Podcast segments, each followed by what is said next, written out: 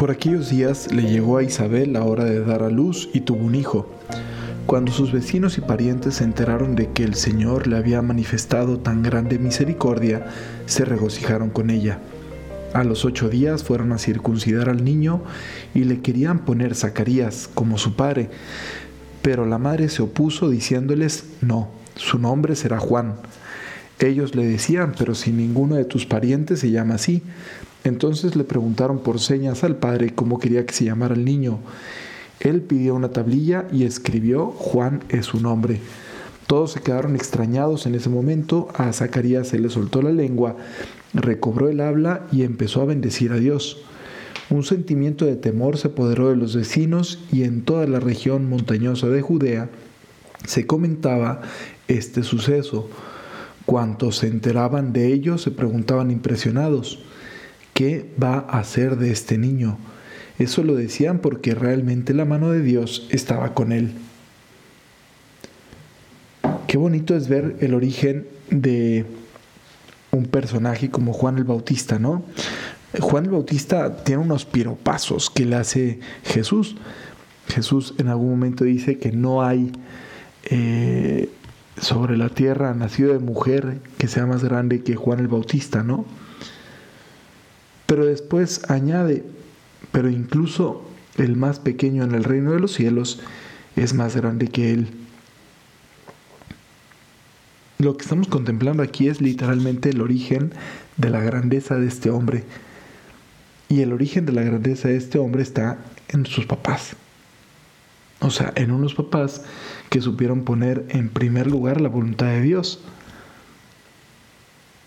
Casi Digo, es verdad que de pronto puede haber hijos que tuvieron papás extraordinarios y fueron unos rebeldazos, ¿verdad? O al revés, hijos maravillosos que tuvieron unos papás que uno podría haber dicho cómo de unos papás así salió alguien como él, porque cada uno de nosotros a final de cuentas es dueño de su propia historia y acaba terminando haciendo su, su, propia, su propio camino. Pero también es verdad que unos buenos padres pueden transformar para bien la vida no solamente de sus hijos, sino de todos aquellos que están detrás de la buena experiencia de los hijos. Es decir, piensen ustedes en los papás de Juan Pablo II, o bueno, de Carol Boitigua. Esos papás que supieron educarlo en la generosidad, en la valentía, en la sencillez, en la, en el deseo de formación, etcétera, en todas las cualidades que luego le vimos a Juan Pablo II. Piensen ustedes en los papás de cualquiera de los papas, de los papás de Benedicto, los papás del Papa Francisco, los papás de Juan XXIII. Pero no solo ellos, piensen también los papás de tanta gente de bien. Pensemos en nuestros propios papás, el esfuerzo que han hecho por tratar de ayudarnos a ser buenas personas sus buenos consejos, etcétera. Como que ordinariamente, eh, últimamente, cuando se ha tocado más el tema de las heridas y así la canción, como que de pronto nos fijamos demasiado en las cosas malas, ¿no? O sea, en aquellas cosas que nos hicieron y que nos hirieron, en aquellas cosas que, em, pues que les faltó quizá y que nos hizo sentirnos abandonados o injustamente tratados o lo que sea de nuestros papás, ¿no? Y como que les achacamos ahí ser el origen de todos nuestros males. Cuando en realidad, si somos honestos, tendríamos que pensar más bien en cuántos de nuestros papás, cuántas veces no hicieron estos actos de confianza en Dios. De confianza en Dios que se manifestaba primero a través de la vida. Papás que nos han querido recibir, que nos recibieron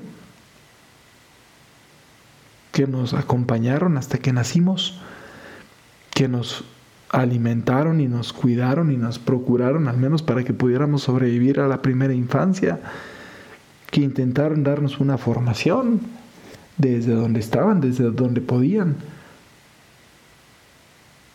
Zacarías no era inicialmente un hombre que se fiara totalmente de la voluntad de Dios, ¿no? Lo cuestionó, cuando le dijeron que iba a tener un hijo, ¿cómo va a ser esto? Dudó y de hecho por eso se quedó mudo, hasta que aprendió a reconocer la voluntad de Dios, ¿no? Y a basar su vida sobre la voluntad de Dios. Pues igual muchos de nuestros papás, a lo mejor ustedes mismos como papás, quienes lo sean, pues se han equivocado. Pero qué bonita la actitud de él después de arrepentirse y corregirse y enmendarse. Y qué bonita la actitud de su esposa, Isabel. Isabel podría haber, se pueden haber echado un pleitazo. O Isabel, a lo mejor para evitar el pleito, podría haber querido ahí este, congraciarse con Zacarías y decir, no, no, no, sí, mejor póngale Zacarías. Pero no, Isabel se mantuvo firme. Firme en lo que sabía que Dios les había pedido. El Señor pidió que le pusieran Juan, pues Juan le vamos a poner al niño. Y qué bonito como cuando Zacarías ve que Isabel se mantiene firme en la voluntad de Dios, también cobra valor él y también se pone firme. Apoya y respalda a su esposa. Pero no nada más como confabulándose entre ellos o para evitar un conflicto posterior, sino porque reconocieron la voz y la voluntad de Dios. De eso se trata también la vida de familia. Qué bonito sería como familia intentar encontrar la voluntad de Dios en todas las cosas. Me acuerdo hace muchos años en Aguascalientes que me tocó platicar con una familia que frente a una de las peticiones de uno de los hijos, había un hijo que estaba como eh, queriendo hacer una experiencia de discernimiento vocacional. Y pues evidentemente para la familia era un tema, ¿no? O sea, lo apoyamos, no lo apoyamos, cómo lo hacemos, cómo afrontamos esto, etcétera. Y fue bien bonito porque el papá dijo, a ver, casi casi como si dijera team back, reunión de grupo. Y dijo, a ver, vamos a pedirle luz al Señor. Y hicieron, se juntaron, papá, mamá, hermanos, hijo, se juntaron en la sala. Yo estaba ahí siendo testigo, pero no, yo no era, o sea, se juntaron ellos. Hicieron un momento de oración, pidieron luz al Señor, tomaron la escritura, sacaron un pasaje, lo comentaron entre todos y al final tomaron una decisión. Y me pareció tan bonito porque no estaban atendiendo a sus sentimientos, a sus prejuicios, a sus temores, a su... No.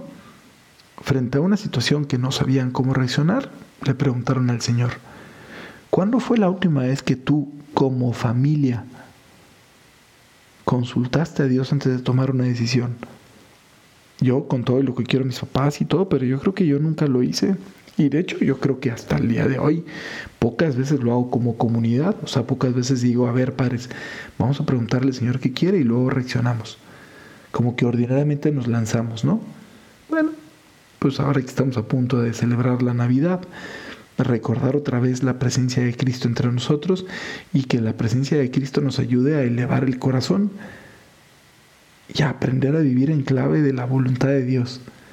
Y eso es lo que destraba lenguas y lo que resuelve problemas y lo que unifica corazones y lo que nos da lo que tanto estamos anhelando. Que Dios nos conceda vivir e imitar lo que estos hombres, estas mujeres a lo largo de la historia han hecho. Poner la voluntad de Dios primero y desde ahí avanzar. Que tengan ustedes un excelente día, pórtense muy bien. Bye bye.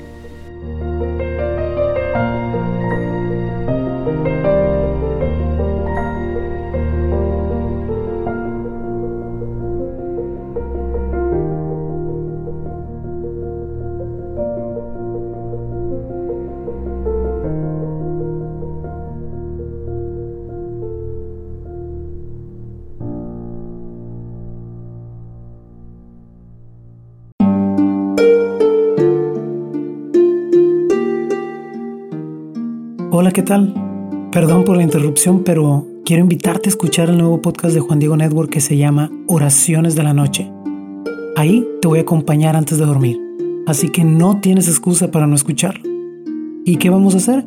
Pues yo te voy a ir guiando para que te relajes, te prepares para dormir y haremos una oración juntos. ¿Qué te parece? ¿Nos vemos pronto entonces? Escúchalo en tu plataforma favorita. Solo sigue el link en los show notes de este episodio. Oraciones de la noche. No lo olvides, ¿eh? Nos vemos pronto.